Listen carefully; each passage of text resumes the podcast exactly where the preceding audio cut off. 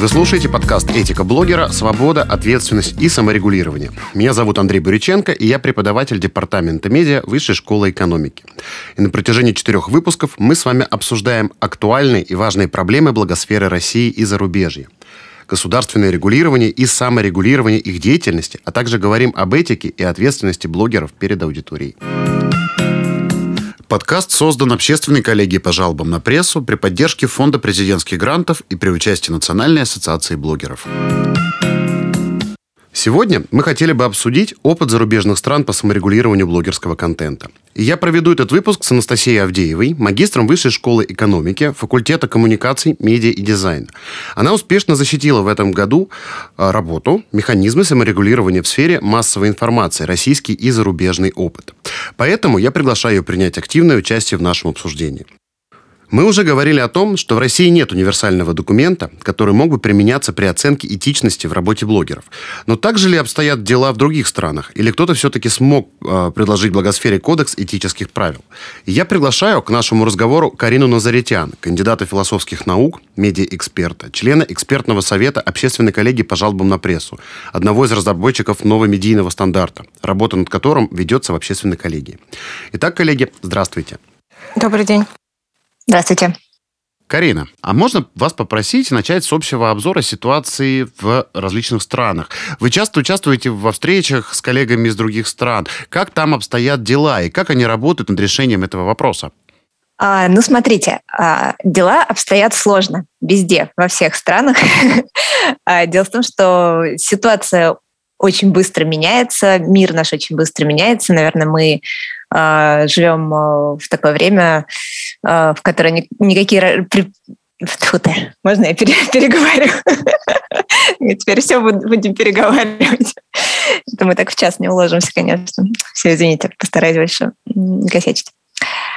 А, смотрите, ситуация выглядит сложно во всех странах, потому что очень быстро все меняется, и, наверное, никогда так быстро не, не, не менялась ситуация с медиа вообще в истории, да, да и во, всех, во, во многих других сферах.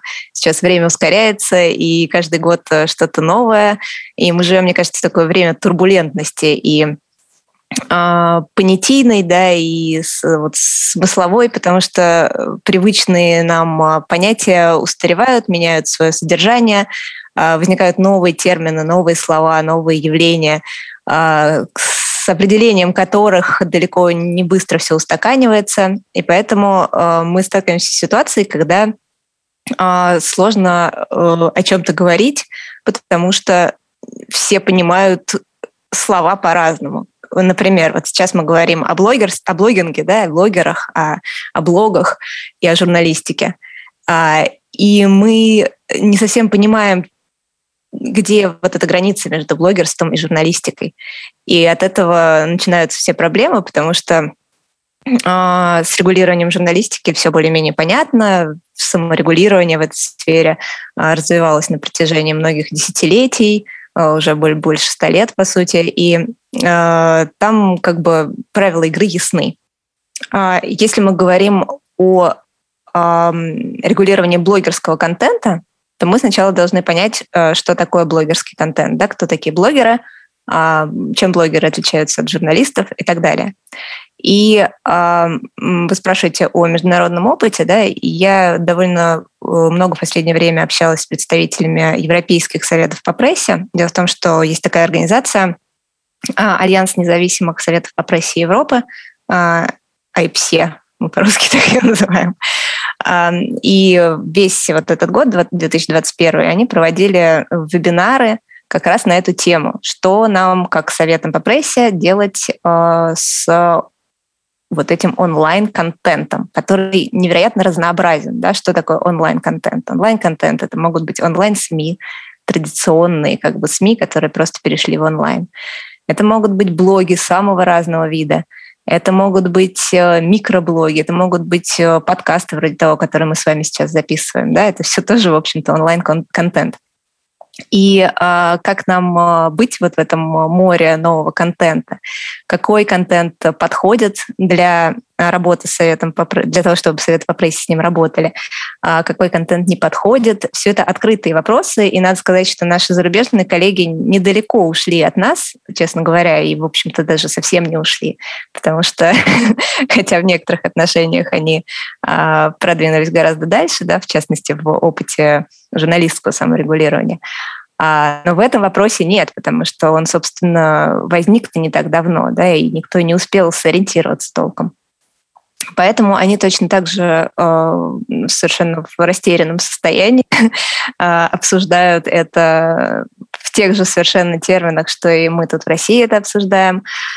И э, интересно, что э, подходы очень разные. То есть вот сколько советов по прессе, столько и мнений, грубо говоря. Э, по поводу того, что делать э, с таким э, новым контентом.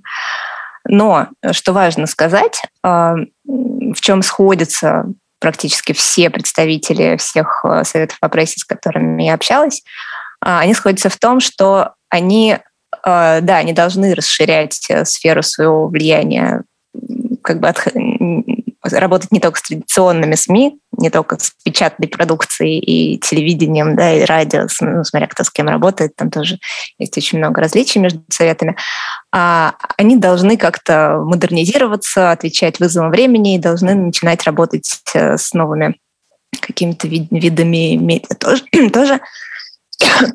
Извините. Сейчас.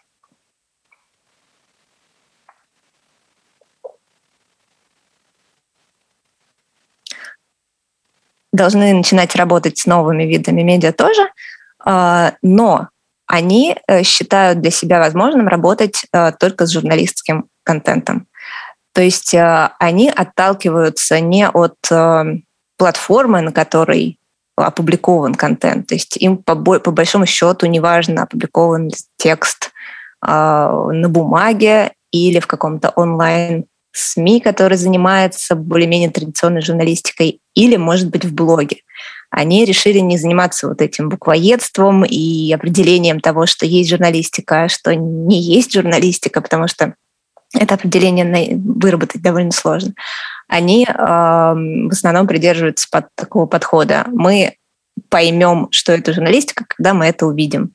Вот если мы смотрим на, на материал, и мы понимаем, что это журналистская работа, мы, вероятнее всего, примем его к рассмотрению.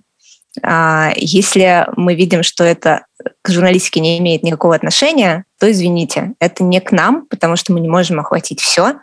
И а, когда я задала вопрос а, кому-то из вот, европейских коллег, а что вы думаете по поводу, например, инстаграм-блогов, да, лайфстайл-блогов, которых очень много, у которых огромное количество подписчиков, огромная аудитория, Видите ли вы для себя возможным а, принимать жалобы на такого рода контент? И они сказали, нет, конечно, нет, потому что а, это инфлюенсеры, да, они на Западе принято такое слово для обозначения вот таких а, лайфстайл-блогов прежде всего. И, как они сказали, они занимаются в основном рекламой, поэтому это пожалуйста, к специальному органу, который занимается регулированием рекламы. То есть для них вот эти вот э, лайфстайл-блогеры — это как бы просто э, ну, как бы такая платформа для публикации рекламы. Они их видят как рекламщиков, что у них вот, вот есть блоги, где они там делают селфи, выкладывают красивые фоточки, э, делают там небольшие подписи, исключительно для того, чтобы потом э, между этими постами с селфи публиковать рекламные посты. К журналистике, по их мнению, это отношение никакого не имеет, поэтому к советам по прессе, соответственно, это тоже отношение не имеет. Интересно, что, в принципе, а, ситуации в России и а, на Западе в этом смысле немножко различаются, не, не полностью, да, но есть некоторые отличия между нашими блогерами и их блогерами в общем и целом. А, потому что, ну, по известным причинам в нашей стране сейчас не всегда просто заниматься традиционной журналистикой в традиционных а, медиа. Поэтому из вот этих а, обычных медиаресурсов люди уходят куда-то, либо они пытаются создать что-то свое, либо они просто уходят в блогинг и в блогинге продолжают заниматься вот этой самой традиционной журналистикой. А на Западе это не так распространено, то есть это не значит, что этого нет, но это не приняло такие масштабы. Поэтому для них вот легче на самом деле различить э, журналистику и блогинг. для них это чуть-чуть э, граница более понятна. В нашей стране это все еще, еще менее понятно, потому что ну, мы, мы, мы знаем огромное количество примеров журналистов, которые на YouTube делают программы, которые неотличимы от журналистских, да, хотя формально они блогеры, они, у них YouTube-блог. А, и на других платформах тоже. Что касается Инстаграма и лайфстайл-блогов, конечно, тут мы вряд ли можем говорить действительно о журналистике, это действительно скорее инфлюенсеры.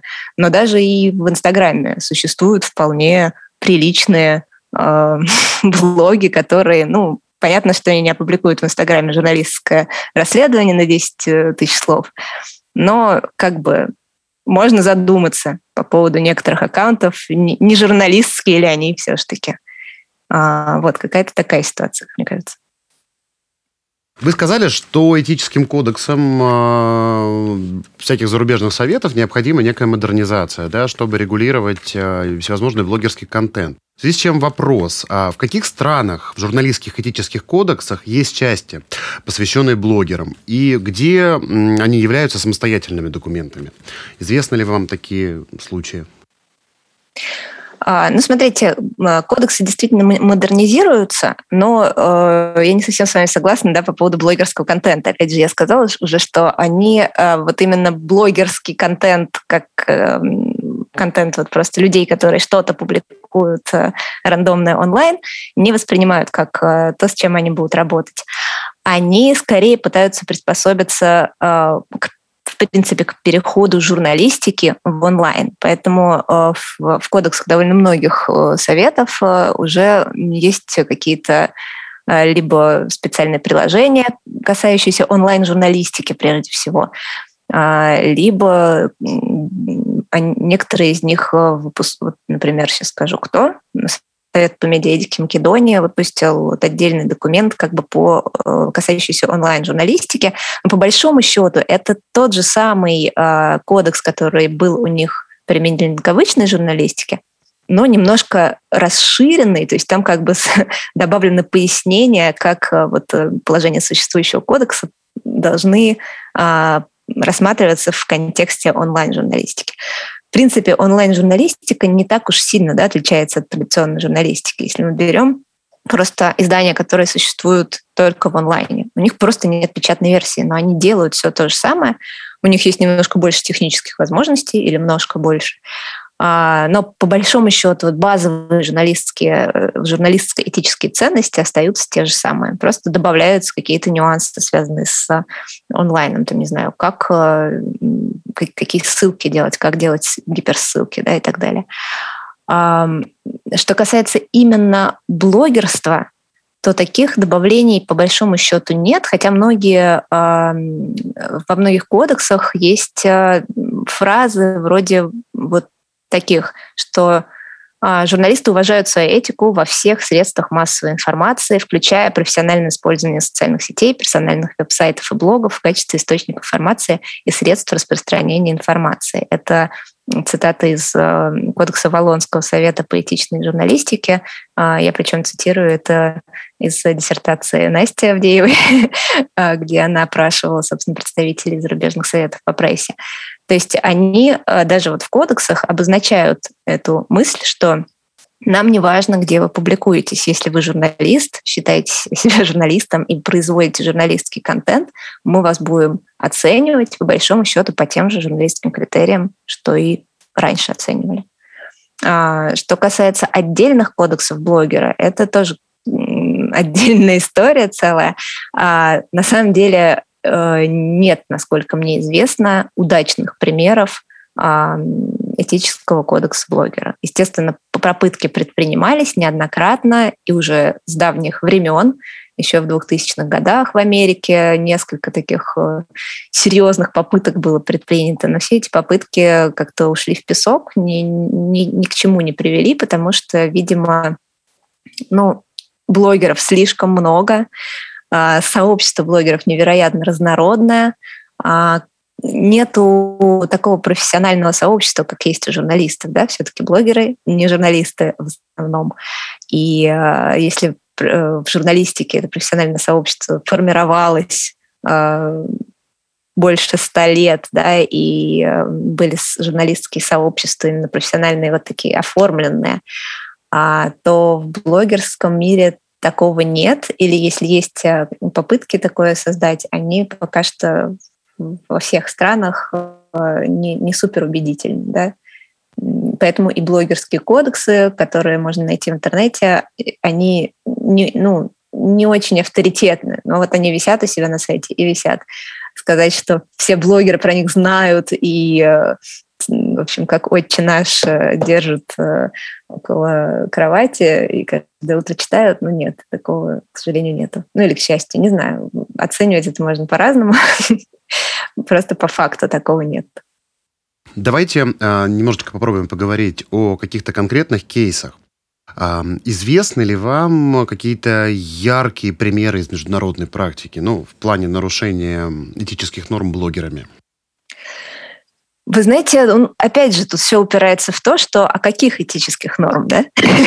мы про какие этические нормы говорим? Если мы говорим про этические нормы журналистики, то, естественно, таких случаев э, миллион, потому что э, в большинстве своем блогеры не знают даже об этических нормах журналистики. Они, даже многие журналисты, честно признаться, не знают да, о том, что существуют какие-то этические кодексы. Там можно окончить, в общем-то говоря, даже журфак э, и ни разу не открыть этический кодекс, если у вас нет хорошего курса по журналистской этике. Так вот случилось, например то вы можете, в общем-то, быть дипломированным журналистом и толком не знать, что там за такие этические правила выработаны в этой профессии. А, они как бы, понятно, с опытом все познаются и усваиваются так или иначе, но вот опять же нет такого, что все журналисты знают наизусть хоть какой-нибудь этический кодекс. То есть знают, мне кажется, единицы, большинство вот примерно представляет себе. Если мы говорим о блогерах, то тут даже говорить не о чем. Да, понятно, что если они не из журналистской среды вышли, то они даже и, может, не задумывались никогда, что такое существует. Поэтому нарушают ли они этические нормы журналистики? Конечно, нарушают очень часто. Нарушают ли они этические нормы а, блогерства? А, нет, потому что этих этических норм просто не выработано, их просто не существует пока что. А такой вопрос. Так как вы являетесь, в общем-то, медиаэкспертом и занимаетесь э, этическими вопросами, да, изучаете международный опыт, скажите, пожалуйста, возможно, вы проводили такой анализ, что-то сравнивали, что-то узнавали, э, с какими этическими конфликтами чаще сталкиваются западные страны, а с какими могут столкнуться страны азиатские? То есть, ну, например, не знаю, Соединенные Штаты Америки, да, противопоставить, там, не знаю, Южной Корее. Ну, не знаю, образно. что мне ответить. То есть такого анализа я не видела, и тут можно только фантазировать. А, Карина, можно все-таки попросить вас привести какой-то пример из международного опыта, а, где блогеры или какой-то скандал с блогерами, или какие-то нарушения? То есть понятно, что блогеры не могут нарушать то, чего не существует, да, мы не можем нарушить закон, если его а, не написано, его нигде нет, и он не издан. Но все-таки есть какие-то, да, общепринятые нормы, о которых мы все годами уже говорим. Есть журналистские нормы, на которые блогеры все равно, мы стараемся, чтобы они опирались, да, работая над этим. Вот, может быть, наиболее яркий какой-то кейс, который вам встречался все-таки? Ну, смотрите, могу э, предложить обсудить один очень старый кейс, с которого, собственно, началось э, одно из э, наиболее масштабных обсуждений возможного кодекса блогера. Этому кейсу уже 15 почти что лет. Он произошел в... Ситуация произошла в 2007, кажется, году, когда а, ну, понятно, блогинг был на, на заре еще своего а, развития, а, но, тем не менее, уже существовал. И сложилась такая ситуация, когда была такая блогер Кэти Сьерра, и по какой-то причине на нее вдруг началась какая-то кибератака буллинговая, да, вдруг набежали комментаторы, а, стали ее страшно булить, э, угрожать, из-за чего она даже вынуждена была в итоге уйти из блогинга. И э, тогда очень многие блогеры заступились за нее, потому что, ну, действительно, это было, был какой-то вопиющий случай, э, в том числе Тим Рейли, такой известный в программировании человек, да, и в создании в общем, интернет-среды. И, по-моему, даже кто-то из создателей Википедии тогда в этом участвовал. Он выступил с призывом ко всем а, создать, собственно, кодекс блогера. Это был один из первых, самых ярких таких а, а, призывов, что вот блогерство только зарождается, это новая какая-то область э, человеческого взаимодействия. Давайте попытаемся ее как-то цивилизовать. И по аналогии вот с кодексами существующих профессий, давайте создадим кодекс блогера, и будем по нему жить, чтобы не случалось больше таких ситуаций, когда а, какого-то блогера затравят э, до такой степени, что он просто уйдет из блогерства. И довольно большое было обсуждение э, этого проекта, был действительно проект этого кодекса, можно его найти в интернете. Э, была массивная критика этого проекта, естественно. А, Все это дело происходило в Америке, там довольно сильные голоса в защиту свободы слова. Э, и, конечно же, нашлось огромное количество людей, которые стали говорить, что это цензура, э, вы хотите нас поработить, э, заставить замолчать, ничего у вас не получится. Все это должно как-то организовываться само собой. И весь этот ваш проект, в общем, ерунда. И в итоге действительно проект ни к чему не привел. То есть если вы сейчас погуглите, он остался в каком-то зачаточном а, состоянии, можно найти много текстов про него, но а, какого-то финала громкого, когда собрались бы все блогеры и сказали, вот, все, мы подписываем этот кодекс, давайте теперь по нему жить. А такого финала так и не произошло, несмотря на то, какие громкие какие крупные люди, масштабные имена за этим проектом стояли. Э, и вот этот вот э, случай, как можно задаться вопросом, да, и что, что после этого было, как с буллингом обстоят дела. А, ну, с буллингом обстоят дела получше, на самом деле, да, по сравнению с 2007 годом, потому что действительно происходит некая самоорганизация а, в, в, в интернете, да, все-таки, если мы сами себя вспомним, нас в 2007 году, как мы тогда общались, а, сколько было анонимных пользователей в том числе, да, и как мы общаемся сейчас, мы увидим большую разницу. Сейчас все-таки общение, ну, более, менее токсичное, мне кажется, более цивилизованное. Естественно, проблема буллинга не, ух, не ушла полностью, она существует. И вот сейчас, а, когда мы обсуждаем а, в общественной коллегии по жалобам на прессу вместе с Национальной ассоциацией блогеров, вот какие правила нам следовало бы обозначить. Да? Мы как раз проблему буллинга в том числе упоминали как одну из очень важных проблем как, как сделать так, чтобы не, не, не травили э, в комментариях э, блогеров, э, и блогеры сами не травили других блогеров или кого бы то ни было. А, тем не менее, мне кажется, что сейчас эта проблема уже гораздо лучше осознана, вообще обществом, всеми участниками информационного процесса. И сейчас с ней делать что-то гораздо легче будет, чем это можно было в 2007 году. Достаточно интересный кейс, но сейчас хотелось бы обратиться к Анастасии, потому что, насколько мне известно, вы изучали работу советов зарубежных стран в своей магистрской диссертации. Что интересного вам удалось выяснить? Да, коллеги, спасибо большое. А, действительно, я проводила опрос представителей а, советов по прессе различных стран, европейских, африканских, азиатских. А, и один из вопросов, который я задавала, звучал следующим образом. Каковы санкции вашего органа саморегулирования в отношении СМИ, допустившего нарушение этического характера? Понятно, здесь мы говорим про СМИ и про журналистику, но это будут интересные ответы, и я приведу наиболее яркие из них. А, например, коллеги из Ирландии ответили, что единственные санкции а, для СМИ, нарушившего этические нормы и стандарты, а, будет публикация этого решения в СМИ, которая нарушила. А если же СМИ отказывается публиковать такое решение, то из Совета СМИ исключается. Но за долгие годы существования Совета в Ирландии такого ни разу не произошло.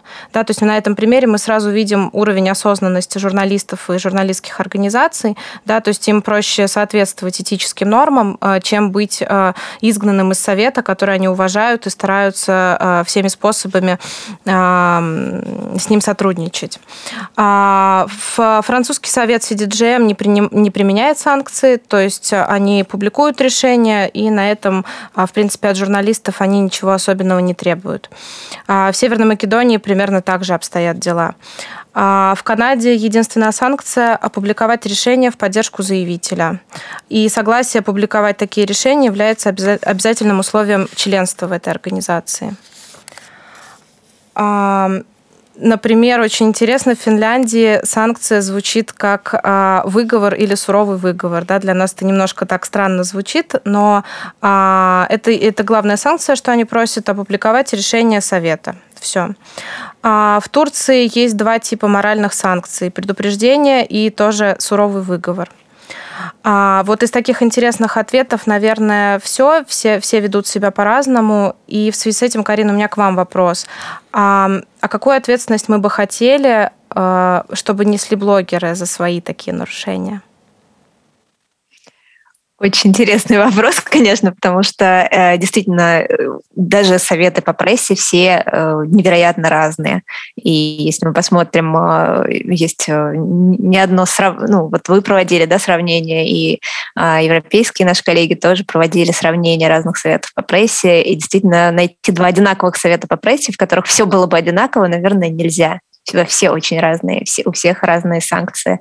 А, кто-то, если я не ошибаюсь, даже не датский совет по прессе, а, в их уставе прописано, что э, за неисполнение решения Совета по прессе, то есть если э, СМИ не публикуют э, решение, которое вынес Совет по прессе, редактор может даже получить тюремный срок там, с сроком до двух месяцев. Это, это самое жесткое, что я видела вообще Эва в каких-либо уставах Совета по прессе. Насколько я знаю, это на практике не применяется. это было, конечно, очень жестоко. Но, тем не менее, такое бывает. А, конечно, никому не хочется в такое ввязываться, да, и блогерам особенно, потому что одно дело журналисты и одно дело а, устоявшаяся, еще раз скажу, многими десятилетиями развивавшаяся система саморегулирования, в которой СМИ понимают, зачем они сотрудничают с Советом по прессе, почему для них это важно, как это поддерживает их репутацию и, а, следовательно, помогает им наладить а, взаимоотношения с аудиторией. А другое дело совершенно дикое, новое, не, не, не отесанное, ну, в, в кавычках, да, не хочу никого обидеть, но э, такая как бы не, не, не структурированная масса блогеров, да, они э, совершенно не понимают, зачем им эти советы по прессе, и тем более какие-то санкции. Э, даже э, если мы чуть, э, может быть, уйдем от темы и сравним э, журналистскую среду да, в Европе и в России, где европейские журналисты очень хотят в массе своей сотрудничать с Советом по прессе, потому что, еще раз, как я сказала, они понимают выгоды для себя. И э, среду российских журналистов, э, где люди, очень многие журналисты даже не знают о том, что в России существует Совет по прессе, не говоря уже о том, чтобы понимать, для чего им сотрудничать с нашей общественной коллегией по жалобам на, пресс, на прессу. Да, мы э, знаем, что очень часто нам приходит ответ э, мы не, хот... мы не придем на ваше заседание, потому что мы не, не видим для себя никакого смысла в этом. И тут как бы мы даже э, вот эту вот культуру э, саморегулирования пока что не можем наладить в журналистской среде, да, что уж говорить о блогерах, которые вообще к журналистике никакого отношения не имеют, и которые, собственно, пошли в блогерство во многом потому, что там все дозволено, грубо говоря, да, нет никаких практических ограничений, и э, им это нравится. Зачем им себя чем-то там, сдерживать. Да? И вот в этой ситуации сложно говорить о каких-то санкциях, о каких-то наказаниях, потому что, чтобы это наказание было, оно должно быть либо э, законодательное, да, но мы сейчас говорим э, не о законе, а об, а об этике. А чтобы оно мог, вообще теоретически могло быть этическим, этические санкции какие-то, санкции этического совета могли бы быть, да, для этого нужно согласие блогеров. Потому что, ну, а как иначе? В Европе это действует именно так. Журналисты соглашаются сотрудничать с Советом по прессе взамен на то, что они получают репутацию хорошую. И если Совет по прессе выносит решение против них, то э, они публикуют Хотя, конечно, никто не хочет опубликовать решение совета, где говорится, эта газета поступила неправильно, и неэтично. Никому не хочется про себя писать гадости, но они это делают, потому что, ну, а вот так, так они договорились, да, так, э, такие правила игры. А где мы сейчас возьмем блогеров, которые скажут, мы готовы говорить про себя гадости, признавать публично ошибки а, в обмен на то, что а, там мы будем сотрудничать, предположим, с каким-то советом по блогерам, и э, это принесет нам дивиденды в виде хорошей репутации. Мы очень, ну, я очень хотела бы, чтобы это так работало, но чтобы это так работало, должно, наверное, пройти время, и мы должны очень много, э, не знаю, заниматься просвещением, заниматься работой с блогерами, э, и чтобы вот это понимание того, что это на самом деле для всех будет хорошо, пришло. А, вы спрашивали, какое, какое наказание мы хотим, да, грубо говоря. Я думаю, что такое же, как и с журналистами, не более того. То есть максимум это, ну, не знаю, признать свою ошибку да, и постараться ее исправить. Естественно, никакого там тюремного заключения ни в коем случае, да, да и нет таких а, возможностей, не может быть у, у общественного совета. Просто в Дании там особая ситуация, у них это немножко а, в сотрудничестве с государством. Ну, еще раз скажу, что это не, не практикуется, насколько я знаю. А, то есть никаких санкций, даже денежных, я думаю, быть не должно, потому что это, конечно, пугнет блогеров. И этого просто на первых порах точно не может быть. Ну, то есть действительно было бы здорово, если блогеры э, после какой-то огромной программы, не знаю, по просвещению, да, по, э, то есть важно, чтобы они поняли, что им это нужно в первую очередь, что это не мы некий такой орган или кодекс или совет или что угодно, который заставляет их, стоит вот так вот с палкой над головой и говорит, вот, соблюдайте вот это, иначе мы вас там отругаем. И вам придется публиковать, значит, ответ там, не знаю, пострадавшего кого-нибудь, кого вы там забулили, а, или публиковать признание в ошибке, или извиняться за неправильный контент, за какой-нибудь оскорбляющий и все прочее. А они же должны сами каким-то образом понять, что им это нужно. Или сотрудничество с нашим советом. Ну, не с нашим, я имею в виду, в принципе, российским российским, да, условно, или то, то чтобы они могли спокойно говорить, а, спокойно и публично говорить, а мы вот соблюдаем вот это, мы сотрудничаем с вот этими. Карина, такой еще вопрос а, поскольку вы изучаете международный опыт, а, знаете ли вы, в каких странах или в каких регионах, например, у блогеров чуть больше свободы в выражении мнений, да, их там никто не контролирует и никак не ущемляет, а в каких им как-то потяжелее, они стараются оглядываться, когда что-то пишут? где они более уязвимы? Ну, я думаю, я тут ничего оригинального не скажу. Да? Понятно, что в странах с более низким индексом свободы слова и блогерам тяжелее. Э, то есть тут у меня специальных каких-то знаний нет по этому поводу, но я думаю, что это очевидно, что быть блогером в Китае э, сложнее, чем быть блогером в Голландии. А, Карина, есть еще какие-то известные вам проекты, которые разрабатываются в международных организациях, возможно, да, с, с той же какой-то или похожей целью? Может быть, в, в других странах что-то происходит интересное, о чем мы не знаем? А, ну, смотрите, если мы говорим о, о а, социальных сетях, да, о блогерах вот именно в нежурналистском смысле, о блогерах, которые точно занимаются не журналистикой, а, то а, тут на самом деле часто звучит мнение, что ну, советы по прессе этим заниматься не должны, а этим должны заниматься сами соцсети, да, что они этим и будут заниматься, они должны регулировать свой контент, а, они должны отслеживать какие-то неприемлемые публикации, чем они и занимаются уже, да, и мы знаем, что как бы огромное количество людей занято в сфере того, чтобы удалять э, неприемлемый контент из соцсетей. А, и в том числе автоматически это хорошо, потому что удаляется какой-то контент, который непонятно, почему удалился, потом люди пытаются восстановить это, это все мучительно и, и так далее.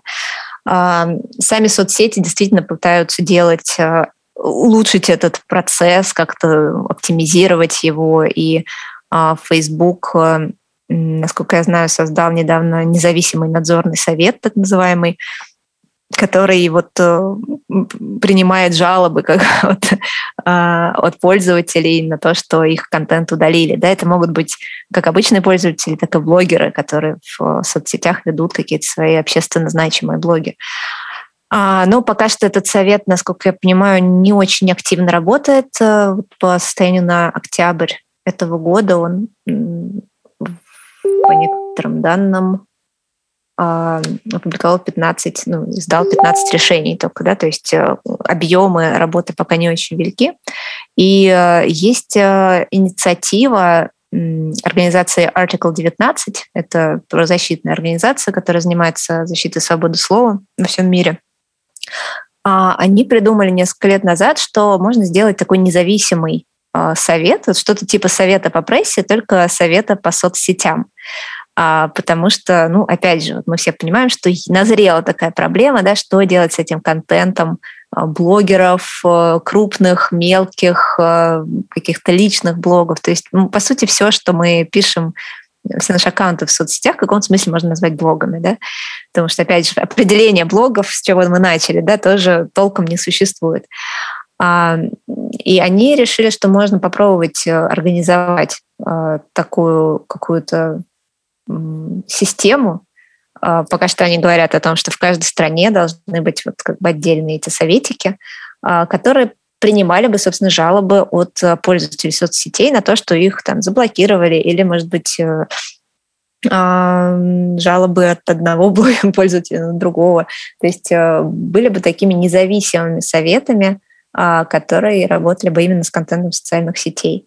А, потому что, опять же, вот то, что Facebook сделал, это замечательно, но это касается только Facebook и Инстаграма. Да, есть очень большое количество других социальных сетей, которые не охвачены а, этим проектом, э, я имею в виду фейсбуковским.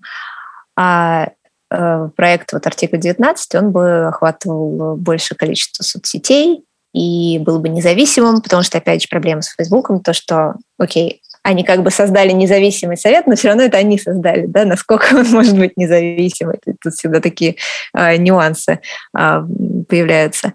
А, и они уже несколько лет это обсуждают, а, организация Article 19. И вот в этом году, по-моему, они уже вплотную подошли, чтобы создать пилотный такой совет э, в Ирландии. Почему-то они выбрали Ирландию как э, первую страну. А, по-моему, он не начал еще работать, но они уже активно об этом говорят и уже много большую работу провели с тем, чтобы скоро это, это все заработало как, как, как, как вариант да, того, как это может, можно регулировать. Пока что сами соцсети не проявили огромного энтузиазма к этой затее. А, потому что они пока не понимают тоже, ну, насколько им это вообще выгодно и как а, а, местное законодательство с этим будут соотноситься. В общем, тут очень много еще вопросов, естественно, которые предстоит решать, но, во всяком случае, такая инициатива есть. Посмотрим, что будет с проектом. Интересно понаблюдать, как это все-таки будет работать. А, Карина, не могу не задать вам очень важный вопрос. А, вы в рамках работы экспертом в общественной коллегии по жалобам на прессу занимаетесь разработкой новомедийного стандарта. А, если можно, достаточно коротко, основные тезисы этого документа, какие у него особенности отличительные, может быть, от похожих таких документов, и на какой международный зарубежный опыт вы опирались при его разработке? Да, спасибо за вопрос. Действительно очень такой крупный э, проект, который, на котором мы давно работаем э, э, потом и кровью. В общем, уже большой путь прошли на самом деле. Сразу скажу, что новомедийный стандарт — это такой рабочий вариант, он не будет, скорее всего, так называться, потому что, опять же, в, в ходе многочисленных совещаний с разными экспертами мы пришли к выводу, что новые медиа — это не самый удачный термин. Вообще новый медийный стандарт не все считывают, не все понимают, о чем это. А, поэтому сейчас наиболее а, свежий вариант названия — это стандарт для создателей контента в цифровой среде.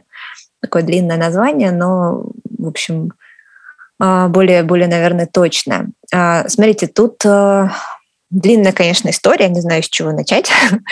А, наверное, начну с того, что этот стандарт сам по себе будет э, внутренним документом коллегии, потому что если раньше, когда мы только начинали об этом думать два года назад, а, мы думали о том, что вот, может быть, мы тоже сделаем свой кодекс блогера, посмотрим на международный опыт, э, сделаем что-то похожее.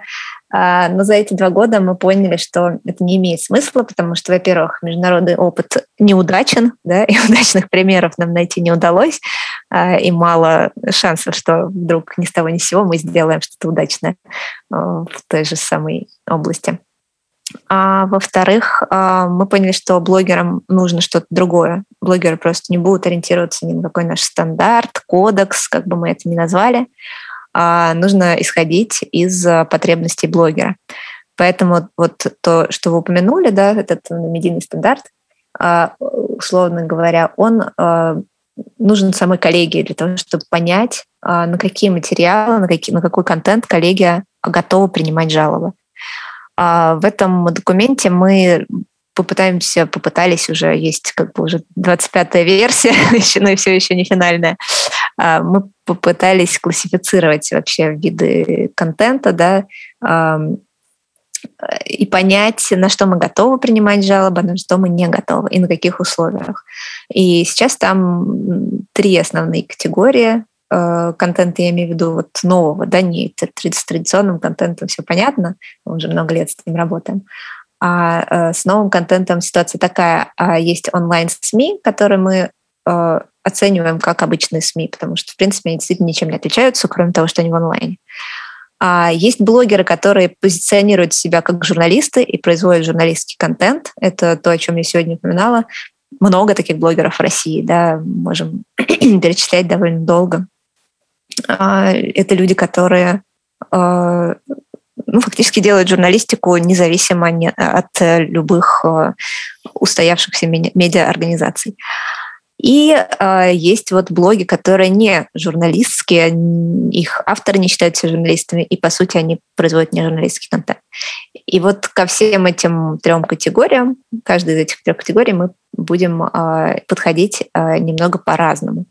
Э, что касается третьих, то мы пока что э, тоже это все на начальной стадии обсуждения с Национальной ассоциацией блогеров. Мы хотим попробовать принимать жалобы на таких блогеров не журналистских, а вот в рамках, может быть, какого-то отдельного органа. Пока что это все на зачаточной стадии, то есть, может быть, даже преждевременно об этом говорить, но хотелось бы закинуть эту идею уже в публичное пространство, потому что, а, может быть, э, кто-то выступит э, с инициативой встречной и поддержит нас как-то, да, это, это все было бы очень уместно и было бы здорово в том смысле, что это продвинуло бы э, нашу культуру блогерскую вперед, как мне кажется. Опять же, не, речь не идет ни о каких э, санкциях для блогеров и ни о чем подобном. Речь идет о том, чтобы блогерам было куда обратиться и обычным гражданам было куда обратиться, чтобы а, решить вопросы, которые возникают э, вот в, вне каких-то устоявшихся отношений между государством и фу, фу, государством, а, устоявшихся отношений между аудиторией и создателями информационного контента. А что касается, э, то есть еще раз говорю, вот этот стандарт, он для внутреннего пользования коллеги, чтобы мы сами понимали, что к чему. А, но мы планируем делать еще один документ как раз уже для, для внешнего мира. И этот документ, а, опять же, сейчас пока называется «Пособие для блогеров». Не знаю, может быть, он так и останется э, пособием. А это будет документ, который, как мы поняли, опять же, из многочисленных консультаций с самими блогерами, нужен самим блогерам. И это будет наверное, сайт, скорее всего, специальный, на, э, на котором будут, будет информация практически полезная. Это будет юридическая информация для блогеров, потому что у блогеров э, возникает огромное количество юридических вопросов, которые не очевидно, как решать и где брать на них ответы часто, особенно у начинающих блогеров. И это будет этическая информация для тех блогеров, которые вот вышли не из журналистской среды, да, опять же, что, что мы сегодня уже обсуждали, которые вообще не знают, а, какие бывают э, этические нормы и правила. Потому что многие нормы действительно не очевидны. Есть какие-то общечеловеческие этические нормы, а есть все-таки профессиональные нормы, которые не просто так вырабатывались, да, они не приходят э, в голову вот сразу так вот. Потому что надо немножко понять, почему нужно вести себя именно так, и только тогда э, ты поймешь выгоду для себя в этом, да. Вот такие как бы безо всяких назиданий, безо всяких блогер должен, блогер обязан, да, все это не зайдет, очевидно. А э, практические советы, которые э, должны именно помочь блогеру, в том числе, например, помочь э, избежать какой-то юридической ответственности, да, потому что э, все это идет рука об руку, хотя это совершенно разные области, да, юридическая и этическая но часто соблюдение этических правил помогает вам избежать и юридических последствий в том числе. А, хотя тут разная мотивация немножко да, должна быть, но тем не менее. А, вот, вот такое практическое полезное пособие а, мы хотим в сотрудничестве с юристами издать для блогеров. Карин, спасибо большое. Мы очень надеемся, что со временем и блогеры, и журналисты да, будут больше сотрудничать с подобными советами, коллегиями, как у нас. И, в принципе, может быть, обстановка и на медиарынке, и на блогерской, в блогерской среде как-то немножечко наладится и станет и этичней, и менее токсичной, и более ответственной. Очень бы хотелось это все увидеть. Будем наблюдать. Спасибо. Спасибо вам. Я тоже очень на это надеюсь. Сегодня мы с Кариной Назаритян и Анастасией Авдеевой обсуждали тему «Опыт зарубежных стран в саморегулировании блогерского контента». Большое спасибо за интересный разговор. Спасибо вам. Всего доброго. Спасибо вам. Всего доброго. Слушайте наши выпуски подкаста «Этика блогера. Свобода, ответственность и саморегулирование».